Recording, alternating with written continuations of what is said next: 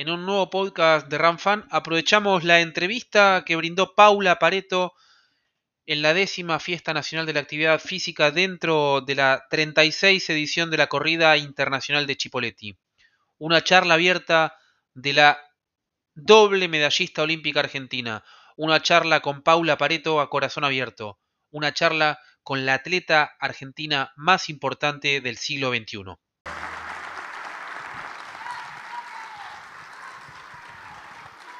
Buenos días a todos. Eh, bueno, vamos a, presentar un poco a la protagonista de la charla, porque es ella naturalmente. Eh, es la hija de Aldo y de Mirta, la hermana de Steffi y de Marco, la tía de, Juana y Justina, Paula Pareto, doble medallista olímpica, campeona mundial eh, y sobre todas las cosas una mujer inspiradora para, para quienes practicamos deporte y para quienes no. ¿Cómo estás, Paula?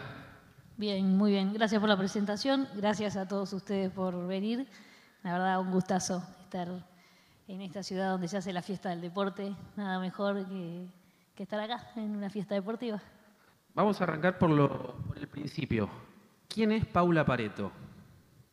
A mí cuando me preguntan quién soy, me presento muy similar a lo que hiciste vos. Eh, soy hija, hermana y tía primero. Y después soy médica y soy judoka, deportista de, corazón, de alma, porque creo que tanto el médico como el, deportista amateur eh, lo hace por pasión. Así que yo me presentaría así, eh, sin mucho más, después eh, simple, así.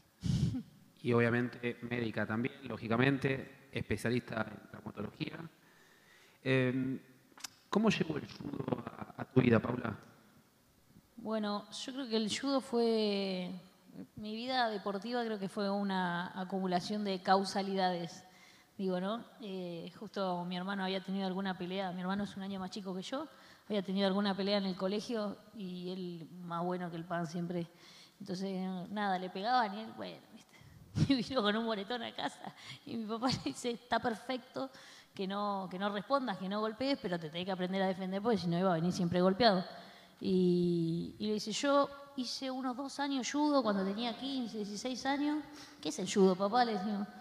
No, bueno, es un deporte que tiene como base no agredir al otro, o sea, no golpe, es un deporte de contacto, por lo cual a veces te golpeas, pero la idea es arrojar al otro sin, es un arte marcial que no tiene golpe. Ah, bueno, justo nos hicimos socios de un club y arrancó mi hermano. Y yo, la hermanita más, más grande, un año más grande de mi hermano, estaba ahí mirando, me llamaba la atención, el profesor siempre invitaba a todos los hermanitos y dije, bueno, arranco acá, tengo a mi hermano, siempre fui medio introvertida y tener un amigo ya, que era mi hermano obviamente, entonces digo, bueno, arranco en un lugar donde conozco a alguien. Y así arrancamos, yo tenía nueve, él tenía ocho y bueno, así fui creciendo de a poco. Digo que mi vida deportiva fue un acúmulo de causalidades porque mi hermano dejó de hacer judo a los 15, 16. Yo seguí, después eh, fue una competencia que se hizo justo en Buenos Aires y, ahí me había visto uno de los profes de la selección y, me había dicho que si quería competir, si obviamente había que hacer una selección previa. Bueno, dale, me fue bien, que fue un sudamericano que se hizo en el CENAR, que me quedaba cerquita, y como que ya me empezaron a tener más en cuenta. Al año siguiente, lo mismo, había un selectivo, no me fue también el selectivo, me acuerdo que había quedado segunda, la chica que, que tenía que ir eh, no tenía los medios para ir, yo tampoco, porque hasta ese momento y, mucho tiempo después también había que pagarse los viajes que uno hacía. Le roban el auto a mi mamá y mi mamá dice, bueno, podemos pagarte el viaje con la plata que me da el seguro.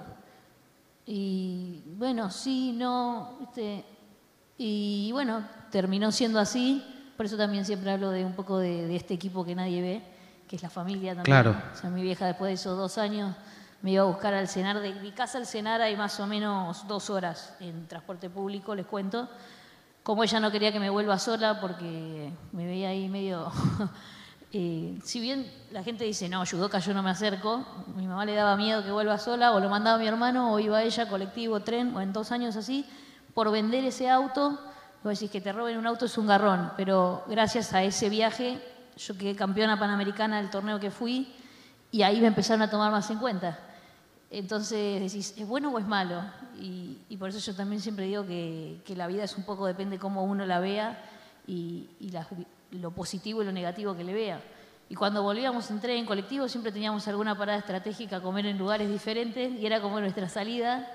Llegamos a cualquier hora, el otro día nos levantábamos a las seis, las dos, pero eh, son esas cosas que tal vez la gente no sabe, pero son esas causalidades que después a la hora de, salir a cada competencia, que es lo que sí todos ustedes vieron y toda mucha otra gente vio, eh, yo siempre digo, salgo a matar o morir porque acumulo todas esas cosas que fueron pasando. Y es el esfuerzo no solo mío, sino de toda mi familia, por ejemplo.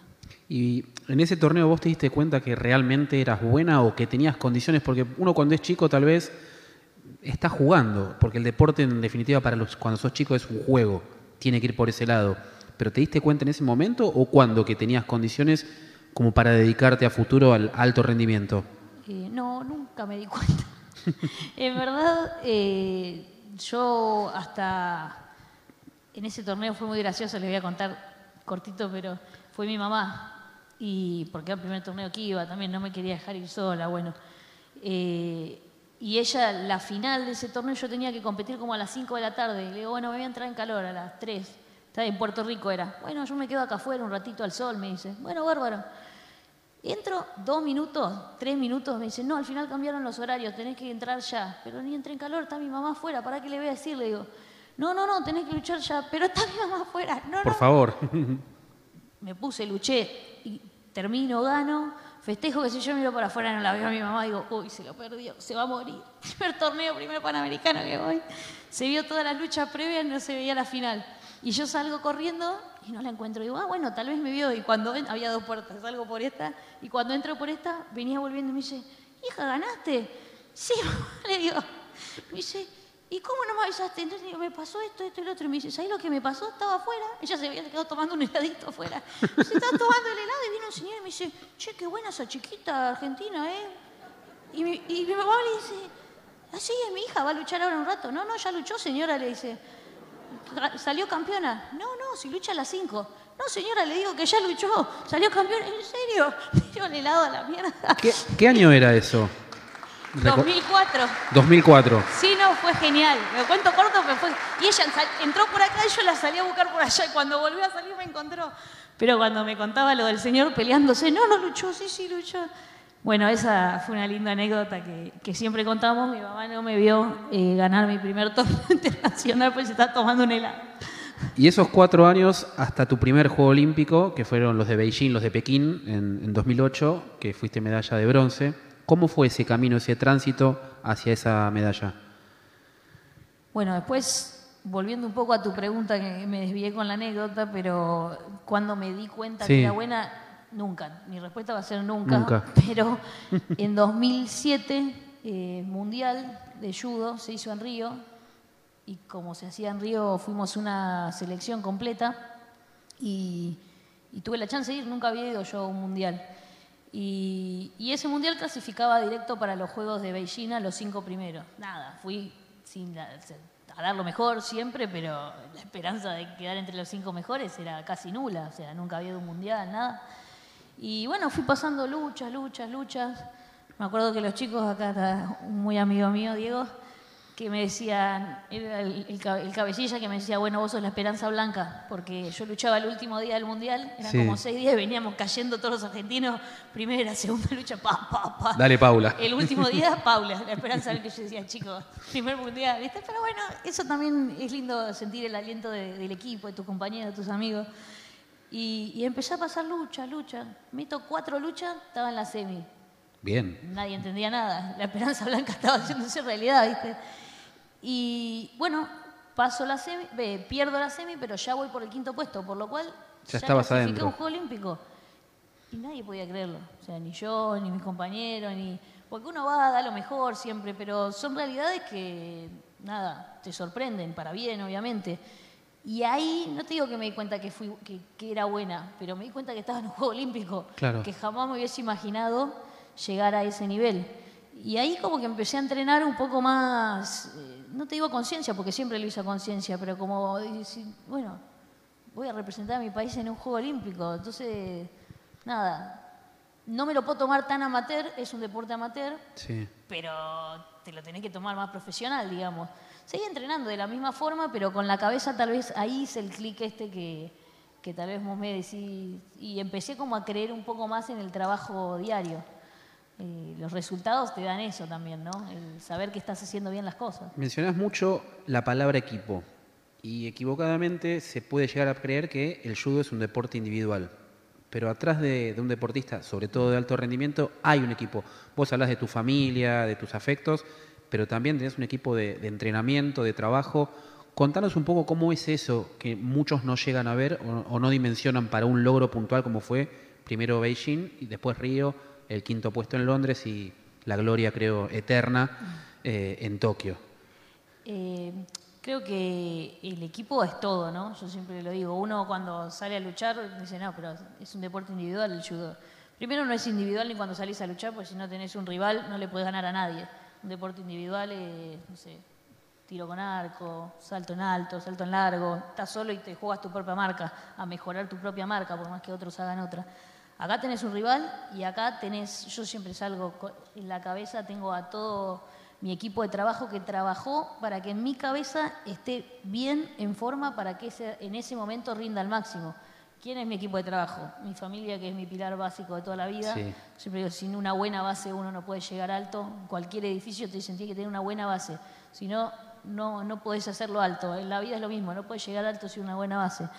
Después, obviamente, eh, los entrenadores, los amigos de entrenamiento, los compañeros, los amigos de colegio que te bancan en, en las que no podés nunca, Claro. en las que te siguen bancando.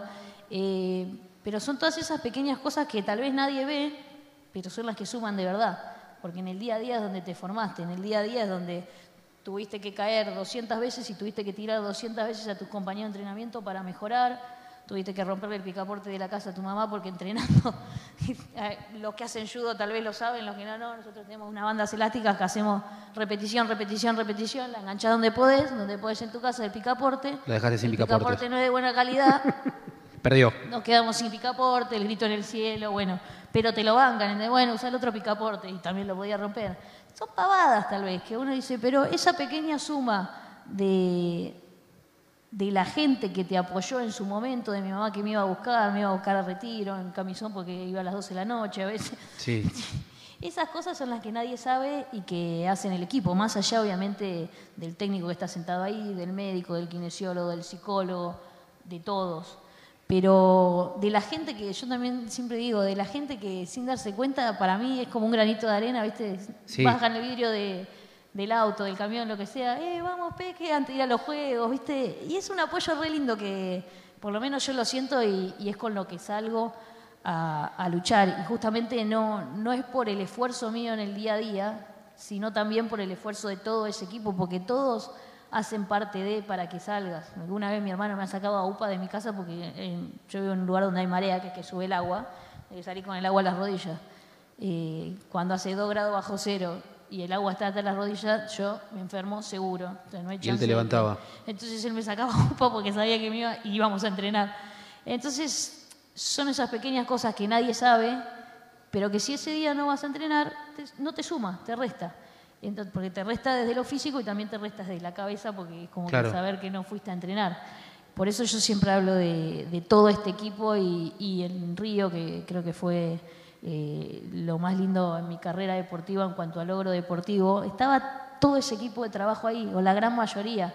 Y creo que eso hizo posible. Estaban porque era cerca y estaba mi familia, mis amigos, gente de judo. Sí, sí, sí, sí. Eh, estos que no saben nada de judo y fueron porque competía yo, los argentinos que estaban ahí. Es como que todos ellos creo que hicieron la esfera perfecta para que en equipo podamos lograr esa medalla.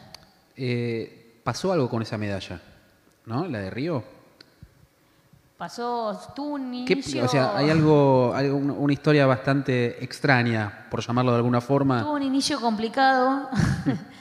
Eh, primer lucha, me llaman. Bueno, voy, qué sé yo, y me, el judogi tenía, tenía mi nombre. Y ellos consideran el nombre como una marca personal, que lo consideran solo en los Juegos Olímpicos. En el resto de los torneos uno puede ir con su nombre bordado, digamos, perfectamente. Y bueno, eso hace que tu entrenador no pueda dirigirte y aparte que tengas que cambiarte el kimono y en general te dan uno que es un poco más incómodo porque no es el tuyo, pero bueno, era lo de menos. Mi entrenadora lloraba desconsolada, pobre. Yo a cinco minutos de salir a luchar mi primer lucha, donde me estaba por ver toda mi familia, todos mis amigos, gente que no sabía nada. Bueno, mi entrenadora llorando, yo me tenía que cambiar el kimono, me lo cambio, diciéndole, Lau, Laura se llama mi entrenadora, quédate tranquila, va a pasar, voy a andar bien, no te preocupes, anda a la tribuna, gritame de la tribuna. Lloraba, Yo te voy a escuchar. Lloraba. Sí, sí, tal vez la escucho mejor de la tribuna, claro. pero bueno, también para ella era algo significativo, obviamente. Eh, bueno, todo el lío este, me pongo el kimono que me dan, salgo y no veo a mi rival, no veo a mi rival y digo, uy, ya veo que se ¿Qué pasó? a luchar. Y yo no salí y me imaginaba toda la gente de esta, toda, mi tribuna diciendo, ¿y Paula dónde está? ni siquiera me vio perder, no me vio. O sea, catástrofe. Eh, fue el momento que más nerviosa me puse en todo el día. Ni me levanté nerviosa, ni, en el momento. Ese fue el peor momento. No la encontraba, no la encontraba. Miro, el, hay una lista de las luchas que siguen, no estamos. Digo, listo, ya pasó. Acá pasó al médico que no entiende nada de judo, pobre hombre. Digo, ¿la viste a la rusa? Iba con una rusa. ¿Qué rusa? Tiene que decir Rus en la parte de atrás del parche. Nada, pobre, estaba más perdido que yo. Bueno, así 5 o 10 minutos hasta que la veo. Ah, volví. Volvió el alma al cuerpo. Volví. Bueno, salí a luchar. Esas cosas a mí, lejos de sacarme de foco, me enfocan más. Y bueno, me fue bien y a la otra lucha, me acuerdo sacando entre todos, entre amigos de Mongolia, el médico de Ecuador, me acuerdo, todos nos ayudaban a sacarle el, el nombre, digamos, al, kimono mío para que pueda entrar. Y la condición era que si se lo sacaba, bueno, podía seguir con mi kimono y podía entrar el Laura, mi Laura, claro. otra. Y eso entre lucha y lucha fueron 10 minutos. Y yo en vez de pensar en la técnica que tenía que hacer a la próxima lucha, estábamos sacando, sacando el hilo. Así que arrancó complicado. 200 pies izquierdos. Pero les puedo asegurar que eso también me dio a mí el plus para decir, no, no quiero que me vaya mal hoy, no quiero que toda la gente que vino a verme eh, lo sufra por, por una pavada, porque en verdad era algo... Y empezó muy mal, pero yo lo tomo como algo positivo y, como algo que siempre le digo a, las chicas, ¿no? Antes de salir a luchar, a las chicas, a los chicos que están hoy luchando, que, que no se preocupen por lo que pasa antes, que todo depende de lo que vos proceses antes y cómo salgas enfocado, más allá de todos los líos que podemos tener, porque todo nos puede parecer horrible, pero depende de nosotros. Lo que entra en tu cabeza es lo que vos querés y no lo que está alrededor muchas veces. Así que, no, esa fue una linda anécdota hoy, pero a quien se la cuento desde el punto de vista psicológico, mi psicólogo me dice, ¿Cómo aguantaste? te dijeron, claro. Pero bueno, quiere decir que estaba enfocada, claramente, y, eso también está bueno y por eso lo cuento, porque no es que era, fue todo color de rosa. Todo perfecto. fue todo, digamos, más negro que. O sea, mi entrenadora lloraba desconsolada yo tenía que luchar, era toda una locura. Complejo. Y bueno, salí, después la lucha, la primera lucha, la segunda, los que saben de judo la habrán visto. Eh, creo que no se notó todo ese lío que hubo previo y, lo hubo. Así que es como un mensaje eso para, para los que están de que, de que siempre el enfoque es lo más importante. Quiero volver un poquito atrás a Beijing. Ahí tuviste una explosión mediática, tenías 22 años, vos sos de enero del del 16 de enero es tu, fecha de nacimiento, compartimos el signo Capricornio. Em, ¿Cómo manejaste con 22 años esa difusión masiva, si bien no estaban las redes sociales como están hoy tan presentes?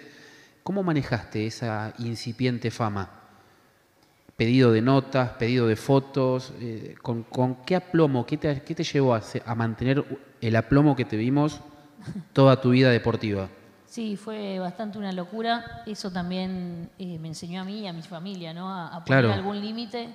El saber decir que no, manejado con mi psicólogo, salió un poco de ahí. Me acuerdo que eh, inmediatamente post medalla, ya ahí en la Villa Olímpica, en nuestro departamento, teníamos, bueno, nuestro hotel, teníamos computadoras con wifi, en ese momento teléfono, nada de todo eso, pero me acuerdo de hablar con mis amigos y me decían, esto es una locura, cuando vuelvas no sé qué vas a hacer. Me decían, no exageres, yo soy judoka. No, no, me decían, esto es un descontrol. Dicho y hecho, puse un pie en Ezeiza y era un descontrol total. Eh, gente por todos lados, bueno, familiares, amigos. Eh, también tuve mucha contención por parte de mis amigos y, y de mi familia, pero me acuerdo llegué a la casa de mi abuela, que yo vivía prácticamente con ella, y era un lío de cámaras, de fotógrafos, de cosas que eh, No por suerte a ella la respetaron, porque ahí sí me hubiese Sí. enojado. Pero bueno, me recibió ella, 250 mil fotos. No estaba acostumbrada. Me acuerdo que atendía el teléfono, estuve creo que cinco horas, no te miento, seis, hablando por teléfono, cortaba con uno, me llamaba otro, atendía, cortaba uno, me llamaba otro, atendía, cortaba uno. Yo digo, ¿dónde- no- no sabía que existían tantas radios, programas de tele. Ahí me enteré, porque me llamaron De todos lados, claro. pero de todos lados. Mi mamá me decía, ¿qué está tu teléfono colgado en, en, ¿en dónde? Porque, Sí. no sé, todo el mundo tenía un teléfono. Y, y bueno, ahí aprendí un poco a poner un tope porque no podía ni disfrutar a, a- a mi familia, que hacía más de un mes que no veía, ni disfrutar de mis amigos, ni el momento, ni tal vez estar haciendo una nota eh, en- en vivo y, sonaba y sonaba. Y yo me sentía mal por no poder No responder. eh, responder. Yo siempre creo que es trabajo para el otro lado, entonces intentás hacerlo. Pasa que ya llega un momento que te colapsa y, y no podés. Eh, a partir de toda esa explosión empecé, empecé a, digamos, a, a saber decir un poco que no. Al principio me costaba, me sentía un poco mal. Después, bueno, me di cuenta que también es parte de un todo que los que te quieren respetar te respetan Claro. con el no y los que y los que no igual van a decir que o sos malo o sos bueno porque quieren. Pero bueno, hubo un, un contraste muy grande entre, entre Beijing y Londres. En Londres Claro. pierdo por el bronce y, y toda esa espuma que se hizo en Beijing se bajó. Entonces, a mí me dolió en su momento, pero también quedó toda la parte linda, toda la parte real, que fueron todos mis amigos que salieron a defenderme. A defenderme, porque como siempre, viste, ganás y yo Sos Gardel, Exacto. diría Maradona o lo que igual sea. El judo, luchar por una medalla de bronce y quedar en quinto lugar, está re bueno, pero igual yo estaba triste y bueno, y el argentino que no sabe, también no, bueno. Diploma olímpico, no fue te olvides. suerte, fue no, pero también yo me de agarrarme de eso porque igual somos argentinos y yo amo a los argentinos, amo mi país Sí. y sé cómo somos. No lo tomo como personal, pero sí me quedo con esta parte de, de mis amigos. Uno de ellos fue Diego, eh, que lo nombro porque fue uno de los mensajes que más me gustó en el momento. Escribió, me acuerdo, en ese momento Facebook había mucho.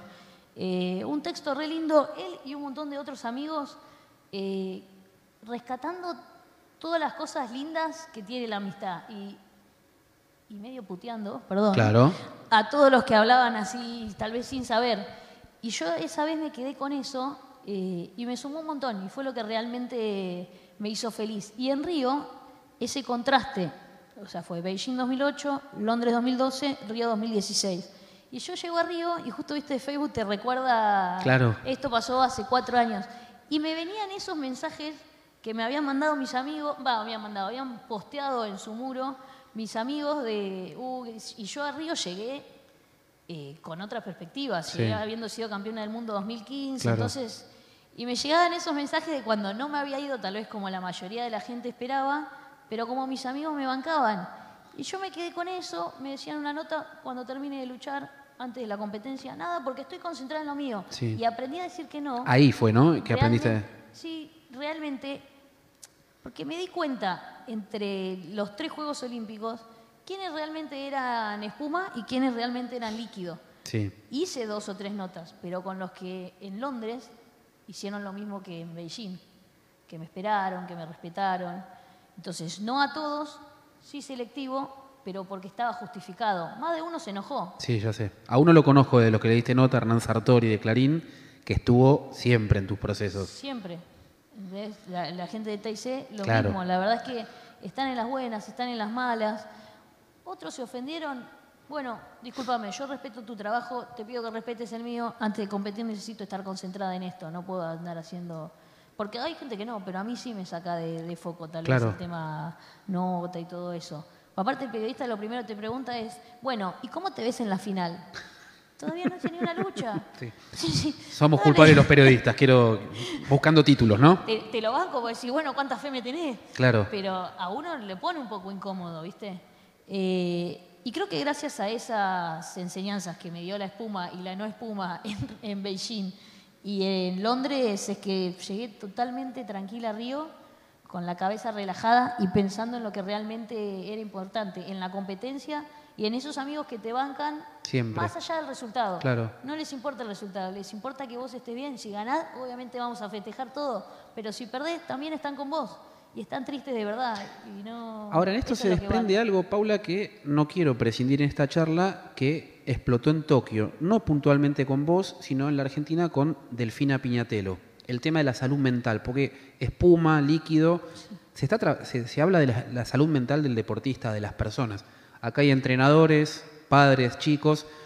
¿Cómo, cómo tratás vos el tema ese de la salud mental y qué foco le pones a ese tema tan importante que por suerte poco a poco con lo que pasó con Simone Biles, con Delfina acá, que fue realmente atacada por ir a su primer Juego Olímpico y no tener el resultado que muchos querían que tuviera, pero ella no estaba tal vez ni para final olímpica y ella lo tenía muy claro. Sí, eso también es saber a dónde estás parado, Claro. cuál es la realidad tuya y cuál es la realidad del otro. Porque, repito, el periodista que viene y te dice cómo te ves en la final, no tiene por qué saber, porque no sabes básicamente que los otros entrenaron igual que vos y Sí. que hay la misma en judo. Yo siempre digo, eh, para mí es una ventaja que no siempre gana el mejor.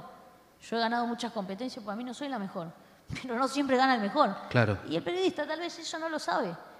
Pero yo sí lo sé. Yo sé que puedo perder la primera lucha con alguien que tal vez entró a los Juegos Olímpicos por la ventana. Y bueno, me ganó. Y, pero también yo le puedo ganar a otro de la misma forma. Entonces yo estoy tranquila desde ese punto. Hay que ver eh, cada uno cómo lo maneja. Yo también lo manejo, obviamente esto es un tema hablado con mi psicólogo deportivo, con el cual empecé. Ahora es mucho más normal, el coaching, el psicólogo. Pero cuando yo empecé en 2006 con psicólogo deportivo no era normal es como que no creías en el psicólogo. Yo no creía mucho, pero siempre fui, eh, digamos, partícipe de, de decir, hay que quemar todas las balas. Claro. Yo estoy bien desde lo físico y voy levantando cada vez más peso y voy haciendo mejor los lances, bueno, ando bien. Y desde lo psicológico, ¿puedo estar mejor? No sé. ¿Y los psicólogos sirven? No sé, pero vamos a probar. Es más cualitativo, digamos. Y, y bueno, fui, le planteé al psicólogo que hoy es mi amigo, pero el primer día me acuerdo y dice, yo no creo en los psicólogos, quiero que sepas. Arrancaste O sea, bien. no, porque para mí la cosa Sincera. es de frente. Sí. E- Es un divino y me encanta, me dice. Pero esto, quiero quemar todos los cartuchos, quiero hacer las cosas bien. Si sale bien, genial, y si no, sé que lo intenté. Y, y arrancamos y la verdad que un montón de, así como uno entrena lo físico, también entrenas lo mental. Hay preparación mental que se hace de visualización, de un montón de cosas que acá tal vez más de uno lo sabe en el ámbito deportivo. Hoy son muy Claro. normales, en ese momento no lo eran. Y antes de salir a luchar también hago un una preparación mental. Y, y en el durante, esto de saber decir que no, que también te saca un montón de pesos que hacen que vos no puedas poner foco en el deporte o en lo que estés haciendo en el momento, también me sirvió. Así que creo que es, es muy importante la, la preparación psicológica más allá de lo mental. Y cuando vas a luchar en la competencia, te diría que un 85% es mental. Hoy las redes nos juegan en contra porque, porque le damos más atención de la que precisan Las redes. las redes. Yo ¿Vos creo que cómo- cómo te saber llevas? a dónde uno está parado y, y saber que hay gente que te puede querer y gente que no. Y tal vez te quiere sin conocerte y también te odia sin conocerte. Hay que ver la realidad de cada uno, la realidad que ellos viven para verte a vos de una u otra forma. Y es verdad que de 100 comentarios tal vez tenés uno malo y te vas a centrar en ese. Sí. Pero eso porque somos humanos y, y nos pesa el, el que alguien no nos quiera, que es normal. ¿Es un tema de ego tal vez? Eh, sí, no sé si debo. La verdad que he escuchado varias charlas que, que te dicen eso, que en verdad el humano no acepta La crítica. como la crítica, pero sí la empezás a aceptar cuando sabes cuáles son tus, tus falencias. Si yo ya las sé, ¿qué me vas a decir? A mí me han dicho que hago mal judo. Sí, a mí no, no me ofende que me digas que hago mal judo, porque es tu visión. Yo no digo que sea una excelente judoka, yo digo que voy para adelante, que como, trompada de loco siempre digo, y, gano por eso. Tengo un poco de buen judo, pero... Gracias.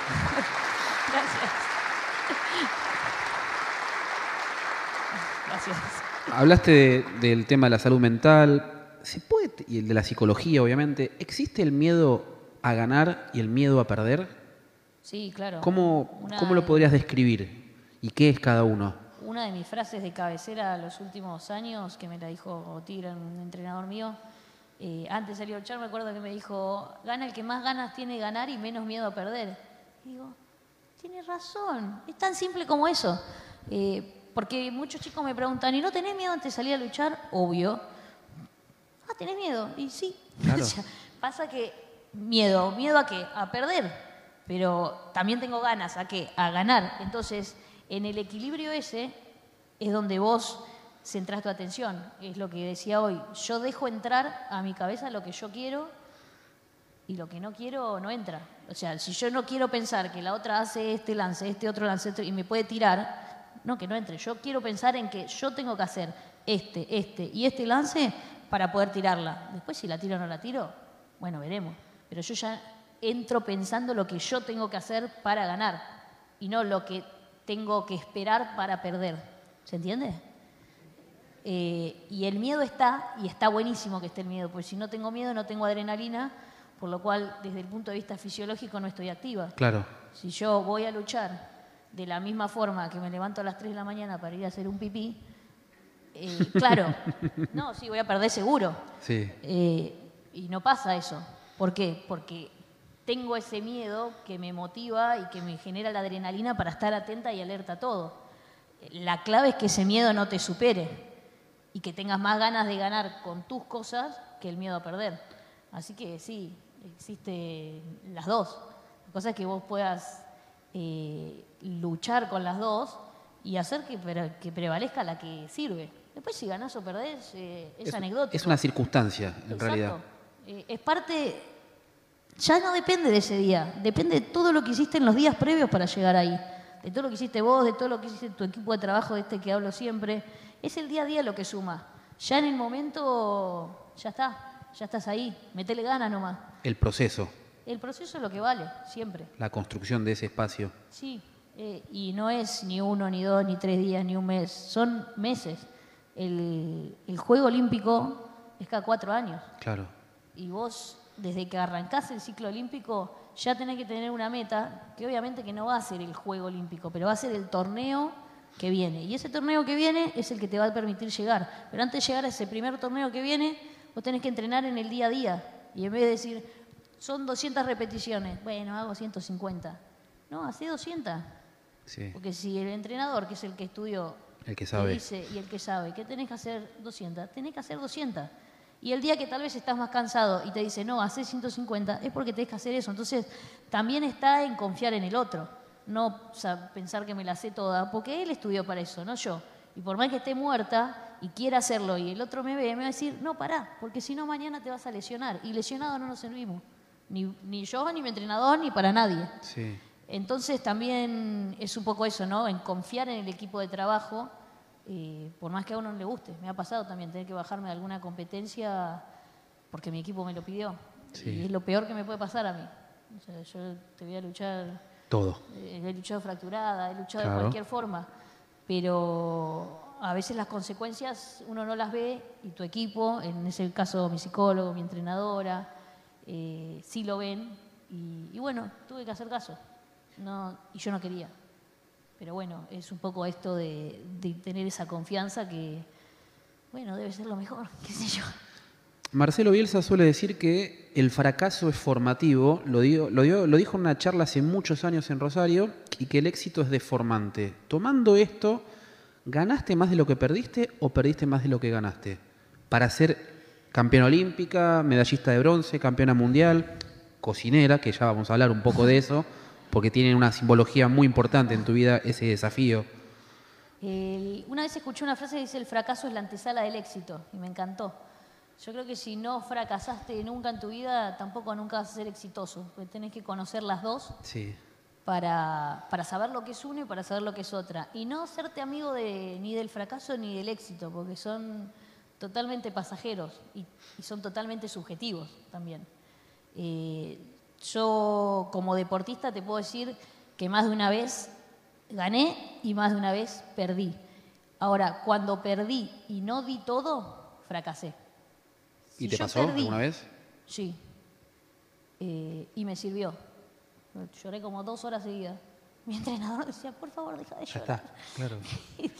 Eh, bueno, eh, nada, la autocrítica constante también es algo que lo he hablado con mi psicólogo, que en algunas cosas es buena y en otras no tanto. Eh, tenía así los ojos como dos huevos duros, me acuerdo. Pero, ¿por qué? Porque yo sabía que no había dado todo. Me sentía mal conmigo misma. Y, ahí es donde fracasé. Otras, muchas veces, perdí. Y bueno, me ganó, la otra era mejor. Yo sé que di todo. Entonces, para mí el fracaso es muy diferente, porque a veces te dicen, no, perdiste, vos perdés siempre, sos un fracasado. No, es muy diferente.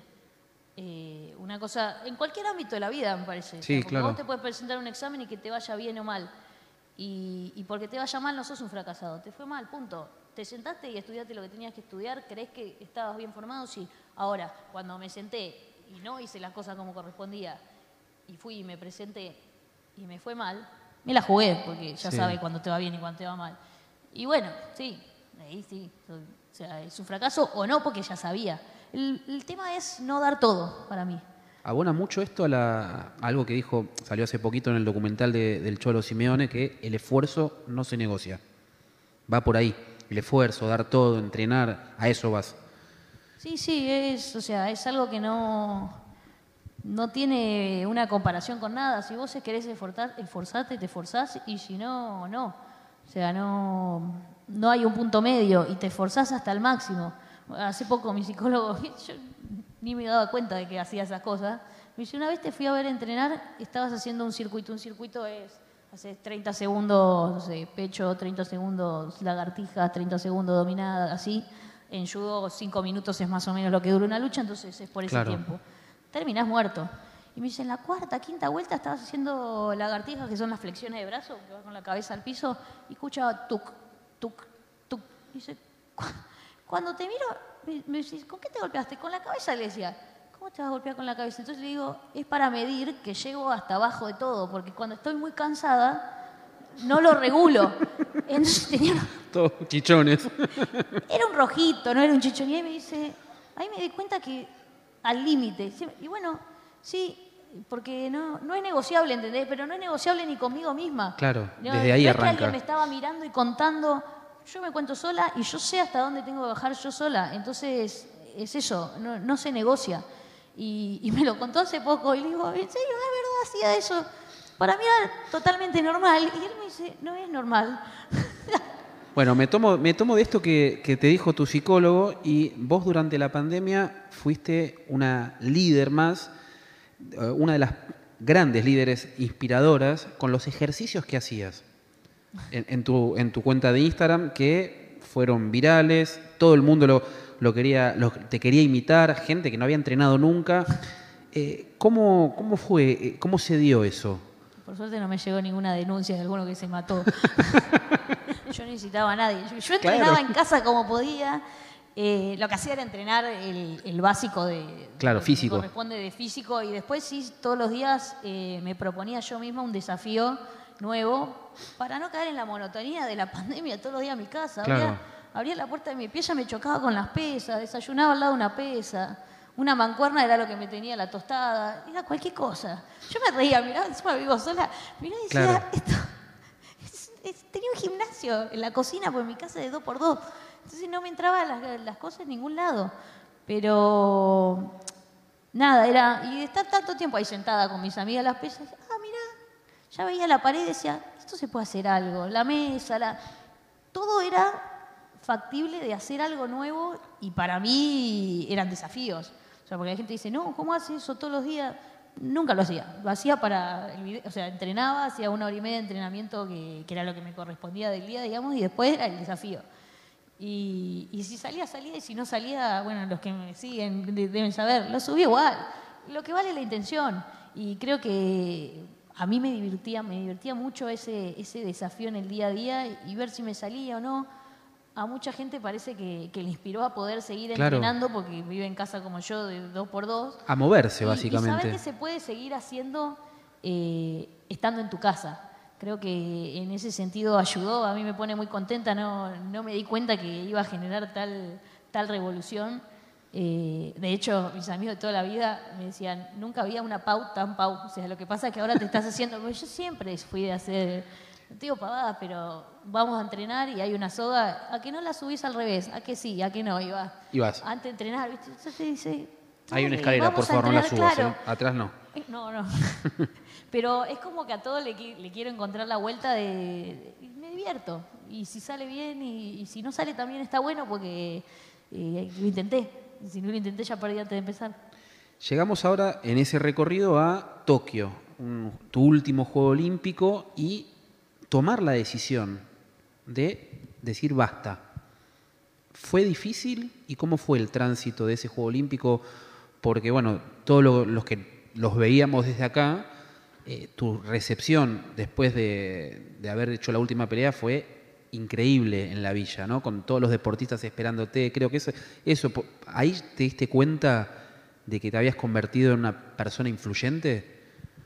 Eh, mi llegada a Tokio, bueno, creo que como muchos deportistas por la pandemia, Sí. por la postergación, porque la verdad que hasta el día que competías no sabías si ibas a competir, porque hay chicos que no compitieron estando allá. Germán Charaviglio no pudo te competir. hisopaban todos los días y nada, a partir de la pandemia creo que fue una incertidumbre para todos en el ámbito que tengas, de un día para el otro te puede cambiar la vida entera. Eh, así que fue, fue raro para todos. Yo desde Beijing hasta Tokio siempre dije que fue, era mi último Juego Olímpico, porque realmente así lo creía. Eh, después, nada, seguís entrenando, los amigos, el entrenamiento que uno lo genera un hábito y seguís. Pero ya a Tokio llegué eh, muy mal desde el punto de vista físico, muchas lesiones ya arrastradas, se postergaron un año más por la pandemia, bueno, una cirugía cervical, varias cosas que hacían que a la hora de entrenar yo ya no me sentía bien. Más de una vez me he ido llorando de bronca, bueno, por suerte un grupo lindo de amigas, de, mi, mi técnica, mi técnico, que siempre me contenían porque se vuelta- cuenta la impotencia que a veces sentía, yo lo comparo con un futbolista que es lo más ameno, lo más cercano a todos, es como un futbolista no puede patear la pelota. Bueno, yo no podía hacer un montón de lances que, que yo los hago automáticos, porque me dolían o los hombros o la rodilla. Y, y lo disfruté porque siempre me gusta disfrutar de lo que hago, sabiendo que era lo último, que era el último esfuerzo, pero más de una vez que tal vez salía, mm, hacía algo inconsciente, porque te sale de automático, a un futbolista le saldrá patear la pelota, a mí hacer determinado lance, ta, puñal en los hombros y tenía que dejar de, de entrenar porque no podía seguir. Y ahí no lo disfrutaba, pero durante todo el otro, digamos, durante todo el resto del entrenamiento sí, porque sabía que era lo último y, y creo que di todo, di este todo 100% en, en Tokio. De hecho, bueno, luché, me, me tuve que infiltrar, o sea, no, no fue. Pero ya era lo último, ya había que ponerle todo. Creo que yo siempre salgo a matar o morir y, y esa fue la vez que di más de, de lo que mi cuerpo realmente podía. Y cuando termino, y la verdad que vuelvo y más en un recibimiento, el mismo recibimiento que me hicieron en Beijing, mis amigos cuando gané, eh, que había ahí, estaban ¿no? Eran los chicos de judo, estaban los de básquet, me acuerdo en Beijing, ¿no? Sí. Eh, y en, en Londres y en Río no pasó, sí, o sea, estaban, te saludaban, pero más por otro lado, o en Río obviamente eran los abrazos de "Eh, campeón, ¿viste?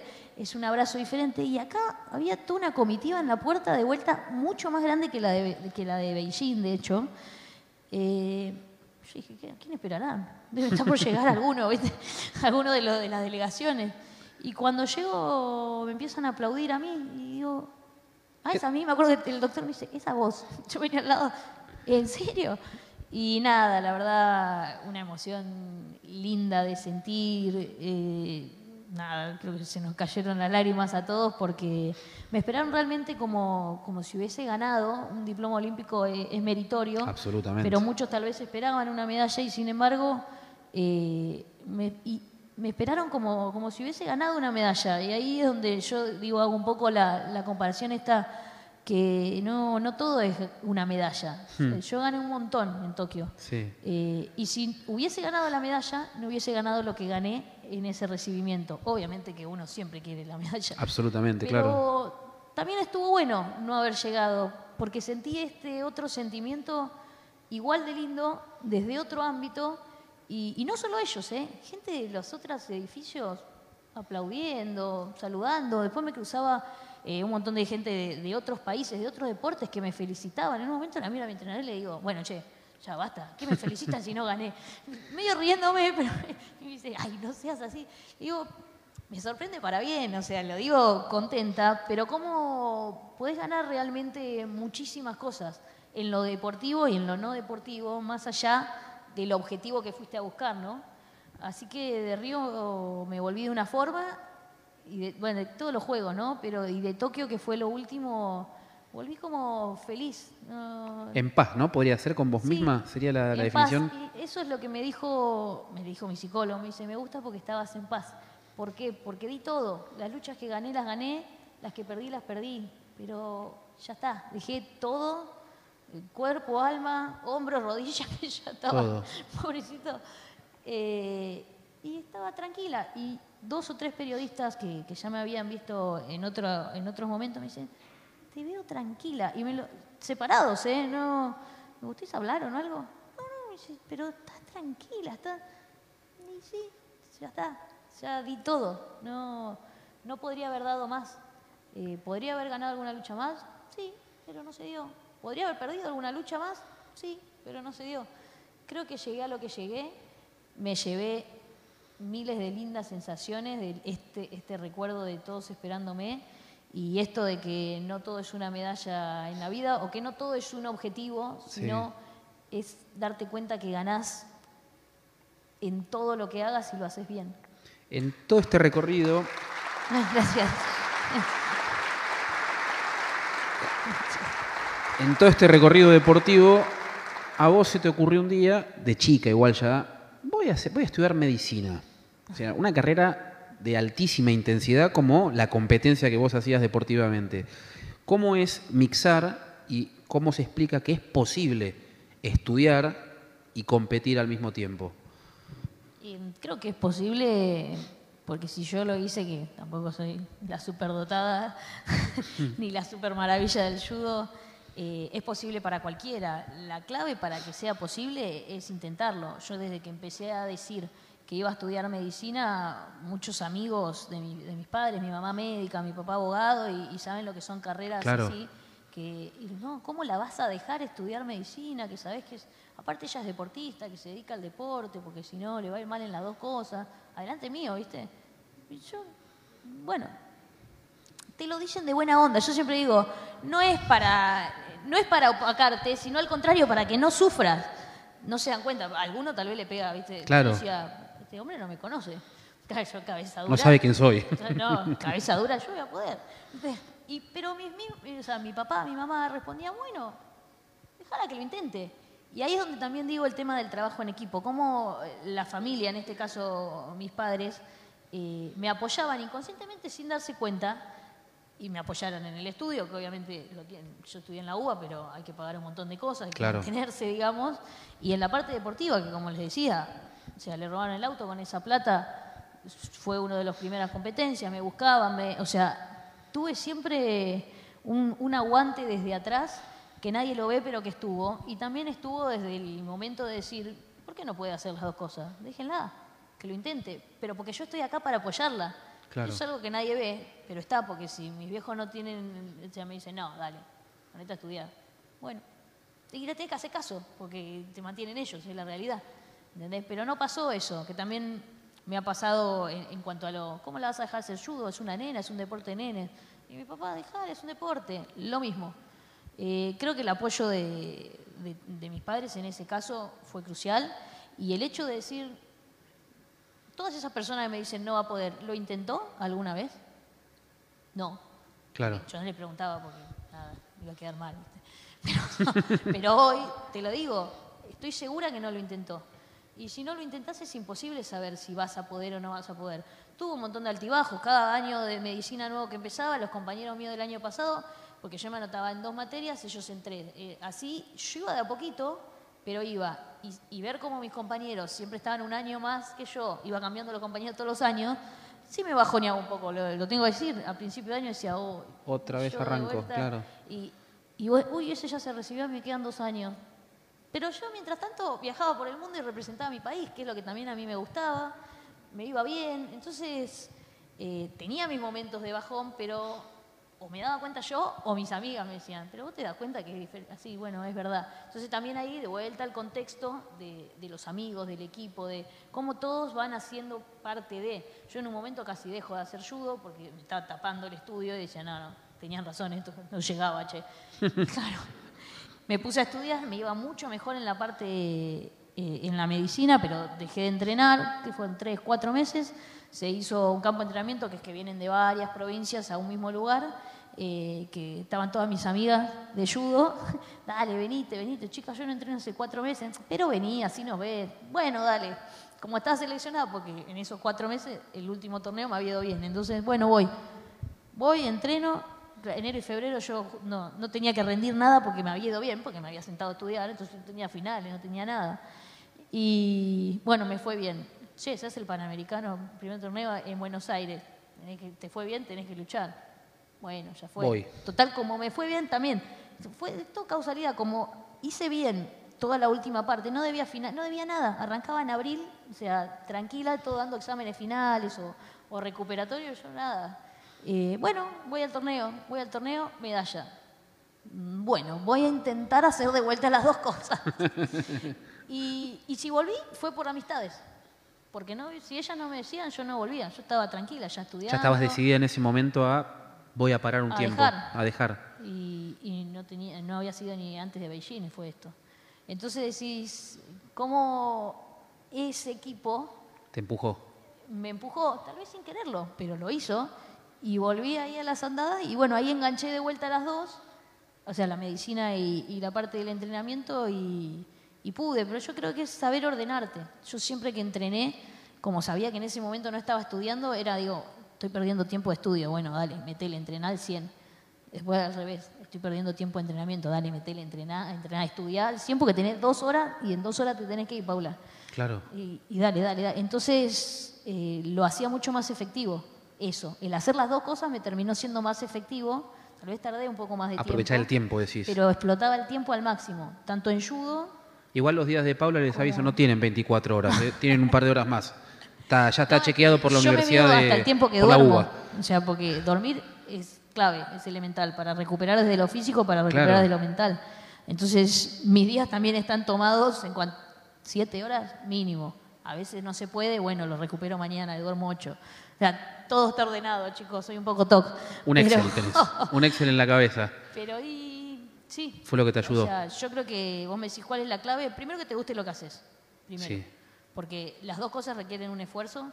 La gente dice, no, sacrificio. Sacrificio no, sacrificio para mí es hacer algo que no te gusta y estás obligado. Yo sí me esforcé mucho en, estar todos los días dando mi 100% de cada día, tal vez un día mejor, un día peor, pero mi 100% en lo médico y en el estudio y en el deporte.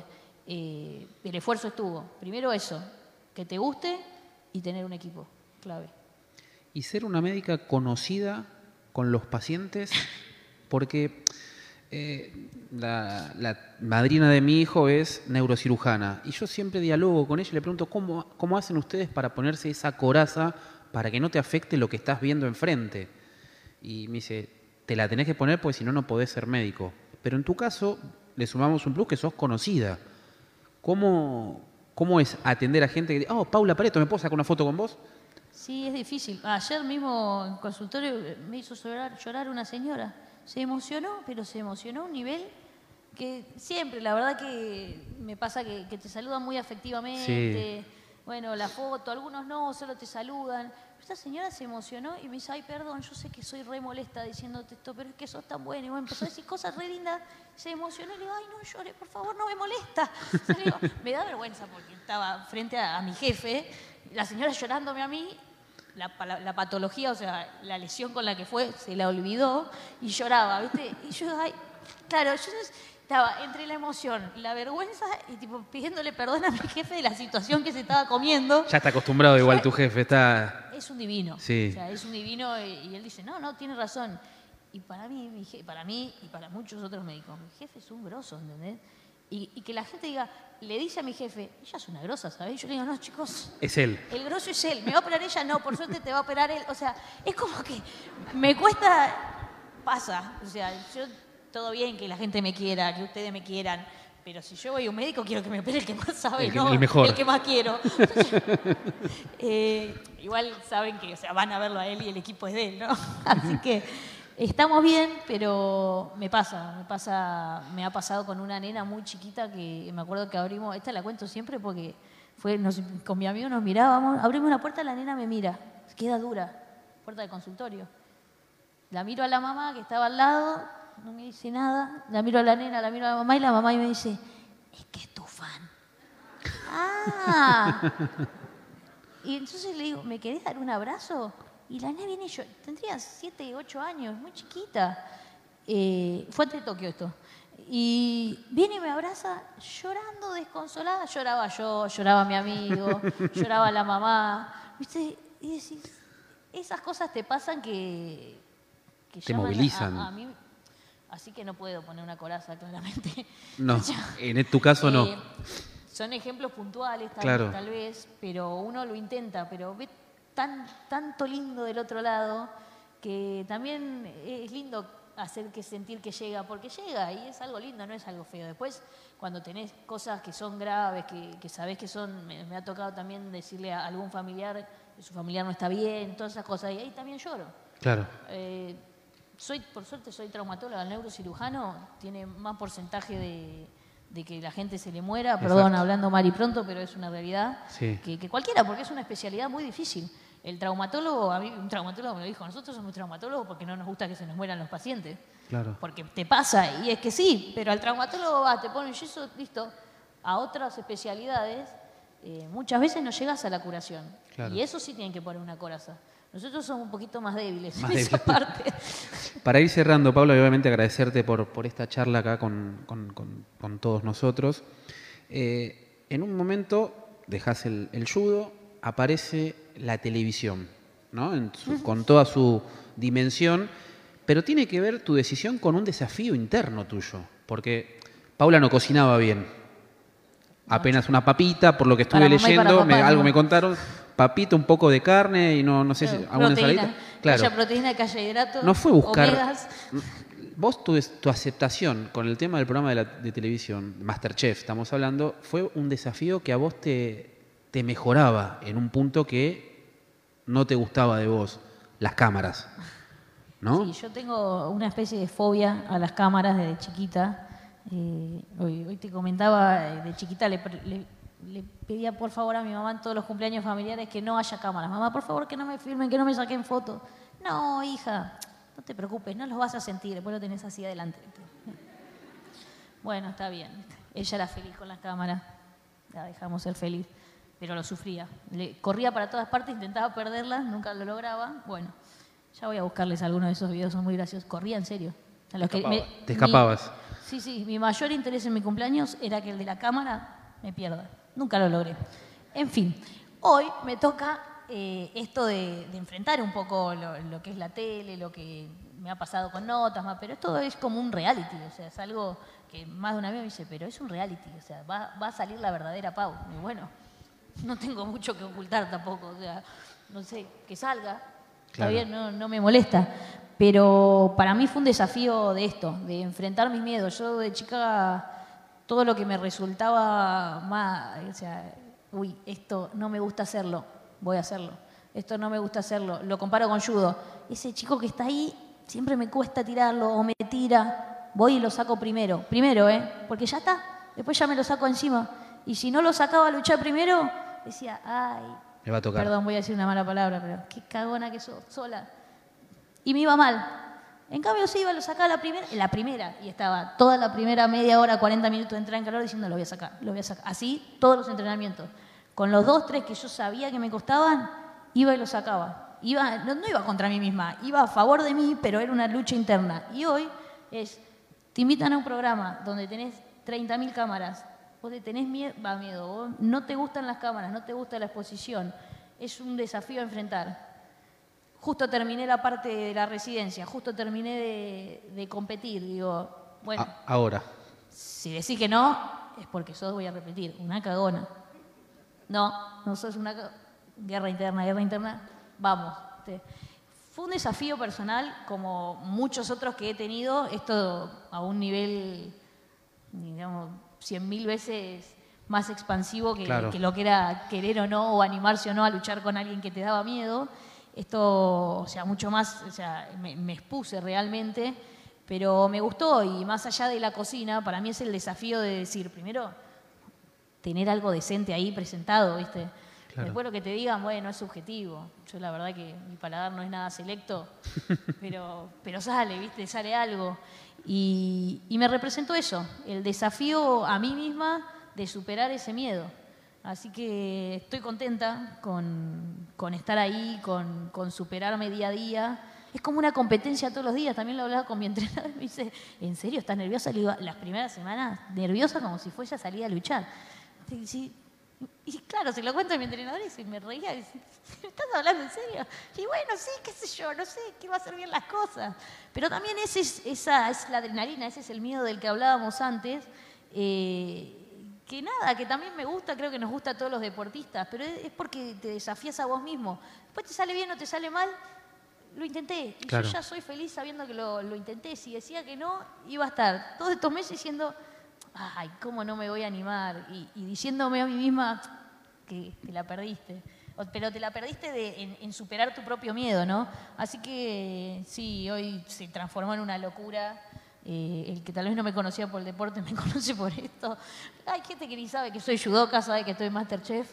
Pero bueno, sucede está bien, cada uno, o sea, está en el mundo que, que elige o en el que Claro. le corresponde, ¿no? Pero me da mucha gracia que no tengan idea y yo estoy ahí por deportista, ¿eh? no, no por otra cosa. Pero me gusta y creo que para mí la vida es un desafío constante que depende de uno si los toma o no los toma. Y creo que cada desafío, a mí por lo menos, cada desafío y cada elección importante que tuve que hacer es la que me llevó a crecer y, a, llevar a, tener los logros que tuve. Siempre digo en equipo, porque siempre está todo ese equipo atrás, eh, que banca mis locuras y banca mis desafíos.